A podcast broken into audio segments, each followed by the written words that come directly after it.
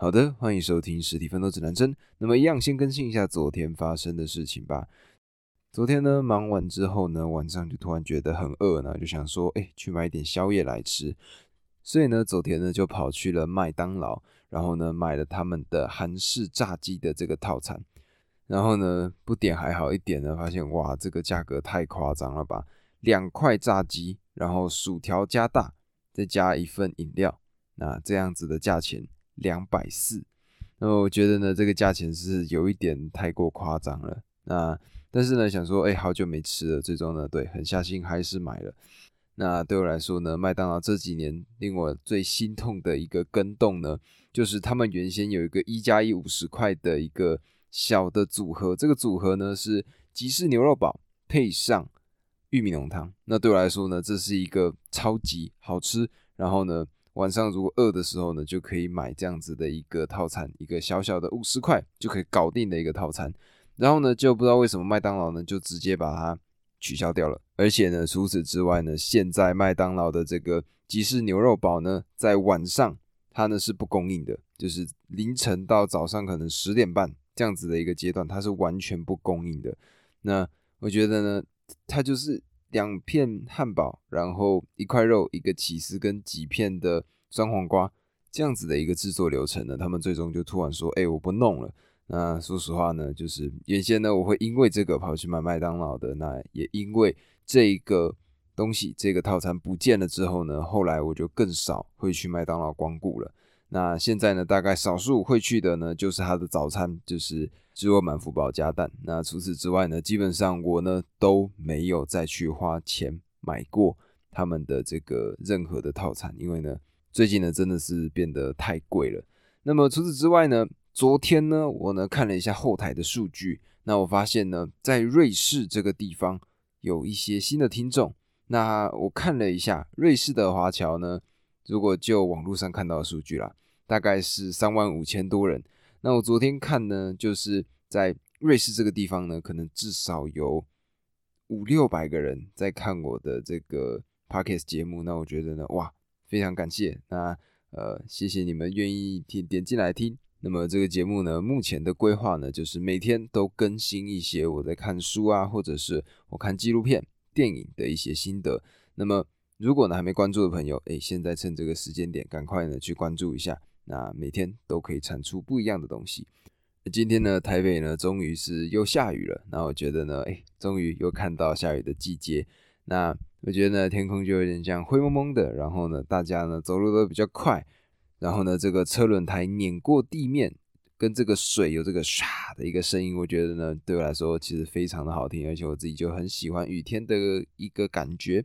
那么就像这样子的一个雨天呢，就找一个安静的地方坐着，那翻开自己的书，然后听着雨声看书，我觉得呢是一个挺好的一个体验。那么我现在呢仍然在看我前几天跟各位分享到的《不去会死》这本书，又是一个日本人他呢环游世界的一个故事。而在看这本书的过程中呢，就觉得说哇，文字的这个描绘能力真的非常的重要。他呢，透过一些他自己写字的一个方法，那一个完整的论述下来之后呢，你就会觉得说，你好想要跟着他一起去旅行。那么我呢，在看完这本书之后呢，自然的也会跟各位稍微做一些分享。那么我们昨天讲到的什么？我们昨天呢讲到的是马斯克的 SpaceX 跟特斯拉两个呢，等于说双重打击。特斯拉呢，它的这个成本不断的飙升。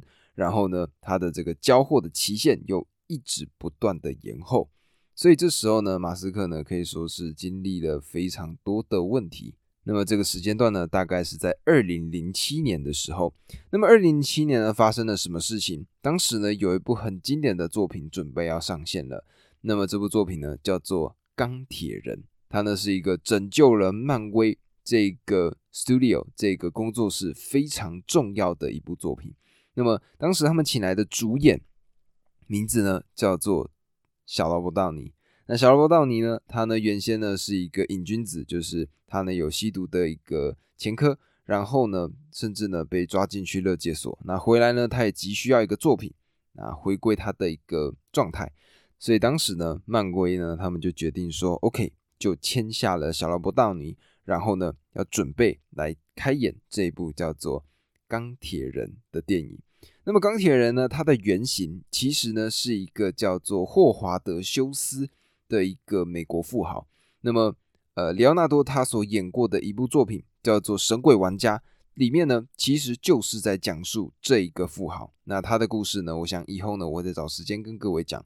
那么当时呢，这个小罗伯道尼呢，他呢就先来到了霍华德休斯他之前呢买下的一些建筑物。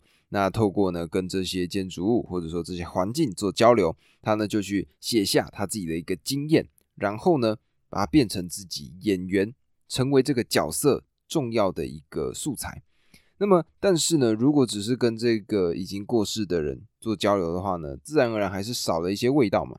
那么他们当时呢就想说，哎，听到了一个人，这个人呢，他呢会炫耀他自己的跑车，然后呢，他呢有两个很酷的产业，一个呢叫做太空的产业 SpaceX，跟另外一个产业叫做 Tesla。那么小罗伯道尼呢，他听到了这样子的一个事迹，就觉得说，哎，他呢跟这个钢铁人的角色。这个主角名字呢叫做 Tony Stark，有一点相像，所以呢，小劳勃道尼呢他就决定他呢要去见一见马斯克这个人。那么马斯克呢面对到这样子的一个邀请呢，他就亲自的去接见了小劳勃道尼，然后呢，他们呢就一起在特斯拉的厂房参观。那么他们呢巡视了整个工厂，甚至呢到马斯克的办公室小坐。做完之后呢，两个人还共进了午餐。那么小波道尼呢，他呢对于马斯克的观察呢，他就觉得说，哎，马斯克跟这个角色 Tony Stark 东尼史塔克是同类型的一个人，他们呢都是忠于理想，而且全心投入的。那么夹带着这样的一些资料呢，小波道尼呢，他回到了原先的片场之后呢，他就要求导演说，他的这个工作室，也就是东尼史塔克他在地底下的这个工作室呢，必须要有特斯拉他们的这个非常经典。刚开始正在设计的这台车 Roaster 所以呢，如果各位仔细的去看一下，在钢铁人一里面，他们的这个车库里面有一台车，它靠近桌子这边，这台车呢就是他们的 Roaster。那为什么要放这台 Roadster 呢？其实最重要的就是因为小劳勃道尼呢，他呢希望可以透过他把这台车放在那里，让自己呢可以更快的跟这个东尼史塔克做连接。而钢铁人呢，这部作品自然而然的，诶，大家也知道了嘛，卖爆了。那大家呢也开始渐渐的注意到马斯克这样子的一个人，因为原先马斯克呢只是一个网络富豪，他原先的 Zip2 跟 PayPal 都是有一些名气，但没有到那么有名气。那么有了这个钢铁人的一个电影宣传之后呢，马斯克呢他就成为了大众视野里面的一个商业名人。那么如果呢，各位对于这个漫威的系列作品有一点认知的话呢，其实，在《钢铁人二》里面，马斯克呢是有出镜的。所以呢，各位如果有兴趣想去看看的话，可以去网络上找一下这个片段。那么这样子的一个知名度呢，给马斯克带来了什么？最重要的呢，给马斯克带来的就是他的交友圈。在这样子的一个过程当中呢，马斯克呢，他就渐渐的结交了一些好莱坞里面的朋友。那么除了马斯克之外呢，他的老婆杰斯蒂呢，其实对于这样子的一个知名度，他呢也是或多或少的受到了影响。他呢开了一个个人的部落格，在这个部落格里面呢，他呢就会分享马斯克跟他在生活中的一些大大小小的事情。而除此之外呢，他呢也是在这个部落格上面去进行他的一些写作的作品。那么这个部落格呢，对马斯克来说到底是好是坏呢？那么好的部分是在于说，诶，马斯克呢，他呢，因为这些日常的一些小细节被透露之后呢，诶，大众呢更喜欢他了。举例来说呢，马斯克呢，他曾经送了一个十九世纪的版本的这个《傲慢与偏见》，一个非常经典的作品，他呢把它送给了杰斯丁。那除此之外呢，他们还要做什么事情？马斯克呢，他有一个小小的癖好，这个癖好呢，就是马斯克呢喜欢用。一块钱美金跟人打赌各种事情，举例来说，打赌的这个类别有什么呢？他可能会问说，像是你可能从大堡礁得到疱疹吗？或者呢，一根牙签能够平衡两只叉子吗？基本上呢，都是问一些莫名其妙的问题。但是呢，诶，大家呢就毕竟喜欢这种关于这种名人的一些小的八卦嘛，所以呢，这些素材呢就得到了更广泛的传播。马斯克呢就逐渐的成为了大众视野里面的一个非常重要的角色。但是呢，虽然马斯克在大众和媒体面前形象做得非常好，但是这个时刻呢，他已经开始为他的事业忧心忡忡了。为什么这样说呢？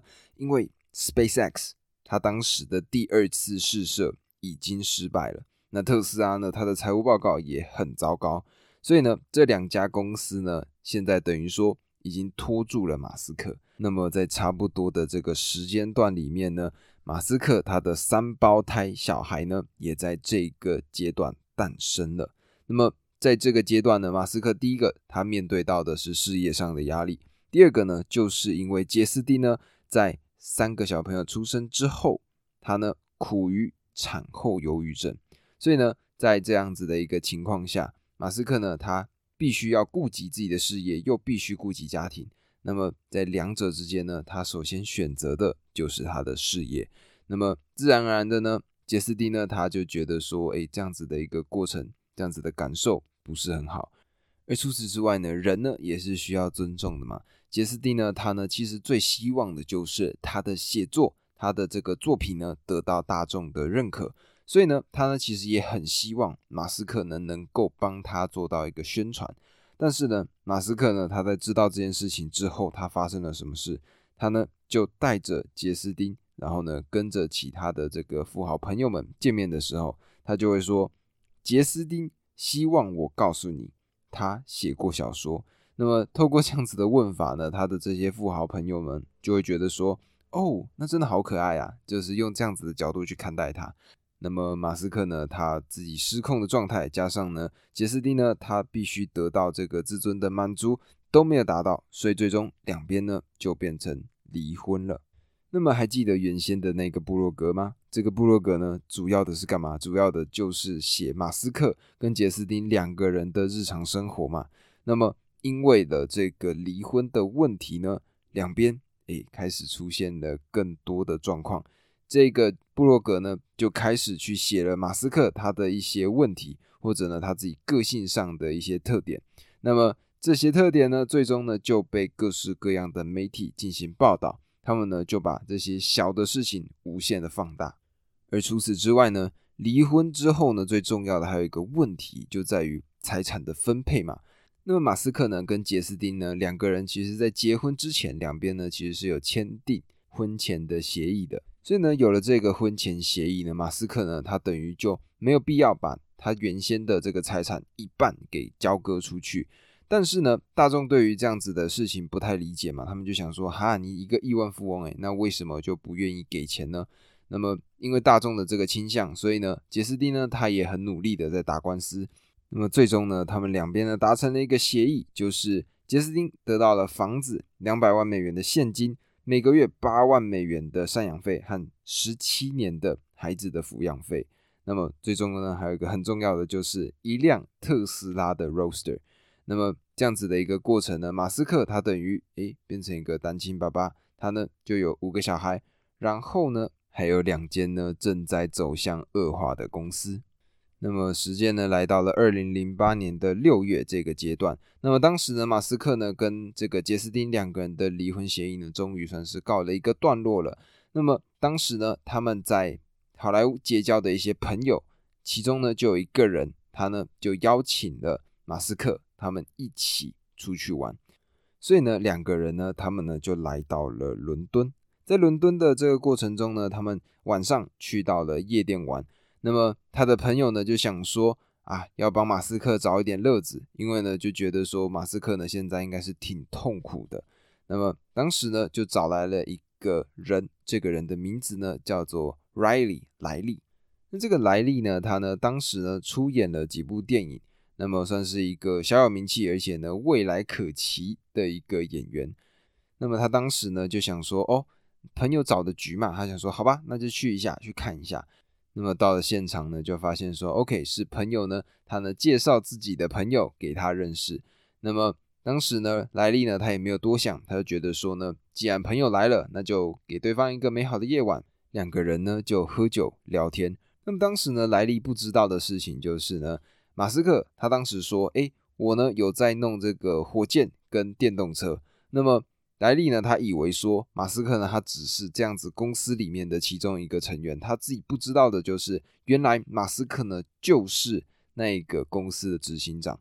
但是呢，他觉得两个人的相处模式呢，他自己是非常开心的。那么莱利呢，跟马斯克两个人呢，就交换了他们的联系方法。结果呢，莱利的父亲呢，因为有在这个关于犯罪调查相关的工作，所以呢，他要去调查，发现说这一个在做电动车又在做太空梭的人呢，他的名字叫做马斯克，而且呢，他前阵子才刚离婚，然后正在进行离婚的诉讼。那么莱利知道这个情况呢，他呢就决定，哎，两个人呢就再度进行下一次的饭局。那这饭局上呢，马斯克呢他就主动坦诚了这件事情。那么莱利呢也觉得说，OK，反正这个是他过去的事情，跟他没有关系。他觉得两个人呢情投意合，最终呢他们在两个月内的时间里面就迅速的闪婚了。那么一定会有人好奇啊，说奇怪，为什么我要讲到莱利呢？就是他就是一个马斯克在这个过程中认识的一个女生，我为什么要特别提到她？因为呢。马斯克现在遇到的情况就是 SpaceX 跟 Tesla 两件事情都缠在身上，而莱利呢，就是一个随时在他身边观察他的人。那么透过他的视角呢，我们就更加的可以去了解当时马斯克他经历了什么样的事情，背负了多少的压力。那么我们现在呢，就把目光转回到 SpaceX 他们的身上吧。我们在前前章有提到这件事情嘛，就是 SpaceX 呢，它射了两次都没有成功。那么在二零零八年的八月的时候呢，他们决定试射第三次。那么在那一天的时候呢，SpaceX 他们的这一台猎鹰一号呢开始升空。那么猎鹰号呢壮观的飞入到天空当中，没有任何问题的迹象。SpaceX 的员工在加州观看。整个过程的网络转播，那么看到这样子呢，发出欢呼和口哨声，然后就在第一节的火箭和第二节要分开的瞬间，发生事情了。什么事情呢？事后分析显示说，新的火箭引擎在分离的过程中产生一个推力，这个推力呢，导致说在底下第一节的这个火箭呢往前冲，冲上了第二节的火箭，造成火箭的顶端部分。还有它的火箭引擎出现了损坏，那么这样子的一个过程呢，大概在三十秒当中。所以呢，在这三十秒的过程里面，整个房间他们原先的情绪是大喜，然后呢，瞬间变成大悲，这种感觉呢太深刻了。而且呢，从第一次到现在呢，他们已经失败了三次了。那么当时整个控制室的气氛非常的难受。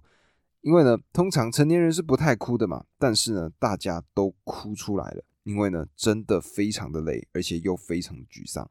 那么马斯克呢，他呢这时候看到了这样子的情况，他呢马上跟这些员工发表了他的演说。那他是这样讲，他说：“听我说，接下来还有许多工作要做，我们最终会走向胜利的。我永不放弃，永远不会。”那么听到这样子的话呢？他们员工呢就赶快重整旗鼓，就想说，嗯，没错，不能够沮丧，因为呢，他们还有一个最重要的后盾挡着，帮助他们。那么当时的情况是怎么样呢？当时的情况是这样的，就是马斯克的资金呢，其实已经快要撑不住了，他呢只能在支撑最后的一次发射。这次发射呢，如果没有成功，哎，全部结束，直接公司收掉。这个呢，就是当时 SpaceX 的一个情况。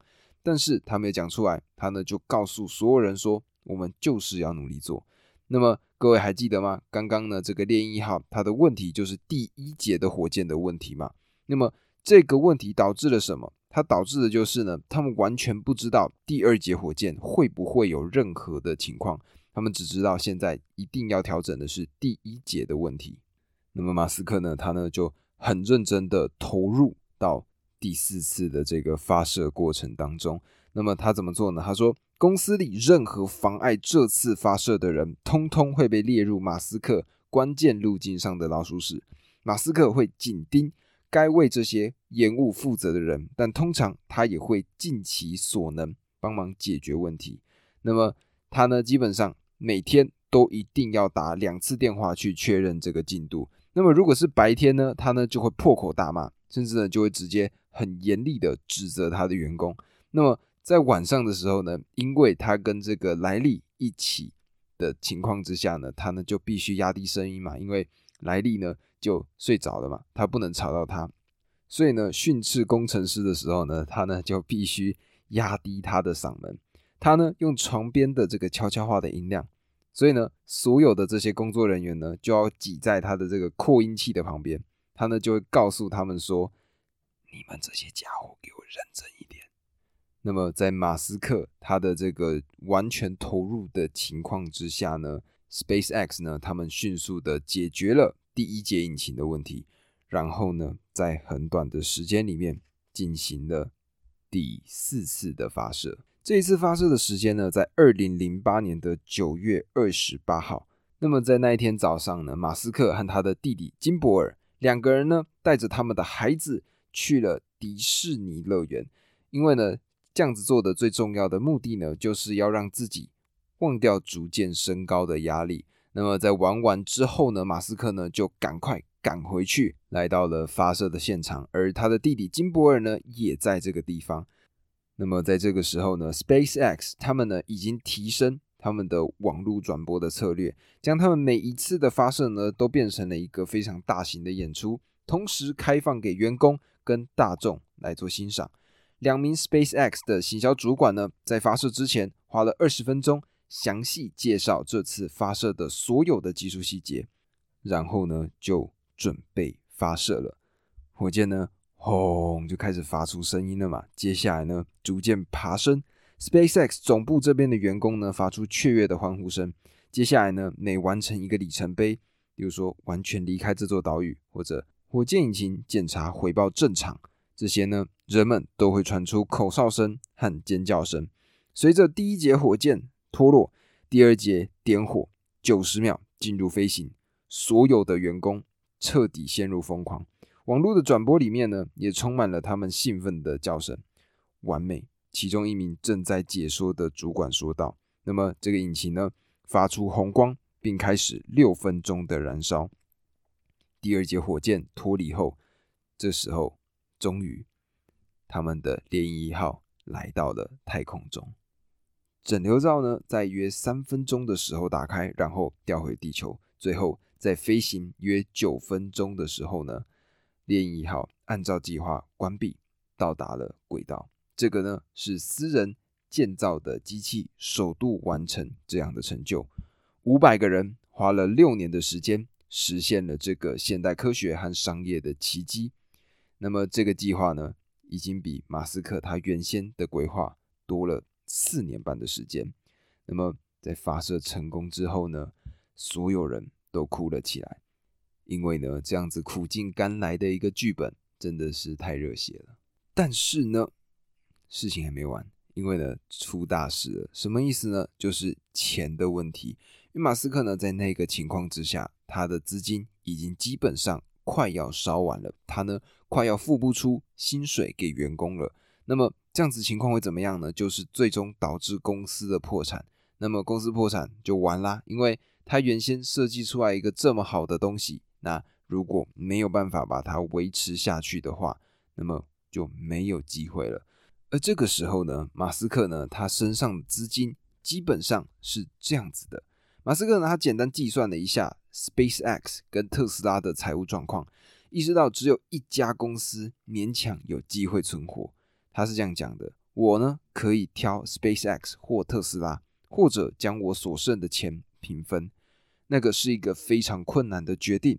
如果我平分这笔钱，或许两家都会死；如果我只给一家，这家公司存活的可能性会更大，但那意味着另外一家公司必死无疑。那么最终呢，他的决定呢，就是两边他都给他的资金。那么因为 SpaceX 它的这个成功嘛，所以呢，自然而然的开始收到了一些订单。那 SpaceX 呢，它本身呢就开始诶吸到了一些资金。但是这样子的资金呢是没有办法帮助到特斯拉的，因为呢特斯拉基本上每个月都要烧掉四百万美金左右的这个资金。那么马斯克呢，他在这个阶段呢，可以说是他人生压力最大的一个时刻。他呢要不断的找各式各样的人来借钱，然后呢要跑各式各样的机构。那么还记得刚刚提到的莱利吗？莱利呢他就说了，在这样子的一段时间呢，马斯克呢他由于长时间工作和饮食习惯的问题，他的体重波动的非常的厉害，而且呢他开始有了眼袋，脸部的表情呢。也像是这种超马的选手跑到最后疲惫不堪的样子。那么莱利呢？他是这样说到的：“他说他看起来像是死神本人。他当时心想说，这家伙会心脏病发而死。他看起来像是垂死边缘的人，他承受着高压跟身体上的痛苦。有些时候呢，睡到半夜的时候他会尖叫。那么马斯克呢？他首先呢就先跟他的朋友借钱，像刚开始呢他在好莱坞认识的人，诶，借了他两百万。”那 Google 的这个创办人谢盖尔布里呢，他投资了五十万美金。那么你想，一个 Google 的老板呢，他的身价肯定已经是过亿的了。啊，他呢只丢五十万美金，就是确实是有一点点吝啬。但是呢，诶，他呢就这样找来了这些朋友先帮他。那除此之外呢，他弟弟金伯尔呢，也把他自己的财产投入进来了。那么最重要的呢，就是马斯克呢，他呢甚至卖掉了他的其他公司的股份。还有呢，就是他呢得到了 NASA 的允许，把 NASA 那边要投给 SpaceX 的钱先借到 Tesla 来做使用，而且呢，他呢还把他原先旗下的一间企业直接卖给了别人。那么这些钱呢加一加还是不够用，而这个时间呢就渐渐的来到了十二月出头，他们呢最后计算呢发现说，如果在圣诞节之前没有借到钱的话，那么公司呢就必须宣告破产。那么就在十二月二十三号，他们已经万念俱灰，觉得完了，公司必定倒闭的这个时刻呢，NASA 呢及时的跳出来救火。他们做了什么呢？他们提供了十六亿的美元的订单，这个订单呢作为十二趟太空站飞行的一个费用。那么透过这样子十六亿的一个资金汇入之后呢，哇，原先呢差点要破产的两间公司，终于是被他们救了回来。那么马斯克呢，他在经历了这么多事情，那时间呢就来到了十二月的二十四号，他呢才发现说，他完全没有买任何的礼物给他的老婆，所以呢，他呢就在各式各样的店面里面找到。最终找到一个装饰品，这个装饰品呢是一个非常不怎么样的一个装饰品。那你们也可以看到，这个呢就是马斯克他当时所经历到的一个身心的状况。那忙到呢，甚至连身边的人都没有办法好好的做关心。那么从这一刻开始呢，马斯克的 Space X 就已经正式的起飞了，他们终于进到下一个阶段。而这样子，基本上在一年多内呢发生的这些大大小小事情，最重要的呢就是考验了马斯克他的一个抗压的能力。你看哦，第一个他呢有前期的问题，第二个整个新闻媒体呢都在抨击他，然后呢自己的两间公司呢又有点摇摇晃晃的感觉。那在这样子情况呢，马斯克他整个人就已经把自己透支了，但是呢他还是。很努力的把每件事情都做到最好。那么，我觉得呢，这个呢，就是我自己在跟各位分享这个章节的时候呢，感受到最深刻的一件事情。那么，明天呢，我们要讲的是什么？明天我们要讲的呢，就是特斯拉它接下来的进程。例如说，像我们现在在路上看到这些特斯拉的车型，当时是怎么跑出来的？然后，特斯拉呢，他们是做了什么样的跟动？我们呢，在明天的章节应该就会听到了。那么以上呢，这个就是今天的单集。如果喜欢这个单集的朋友呢，记得帮我按下关注，然后分享给你身边的朋友。那么如果有任何建议，欢迎呢在 Apple Podcast 留下五星好评，然后呢告诉我你的想法是什么。我呢只要看到，一定会回复你们。那么以上这个呢就是今天的单集，我们明天见，拜拜。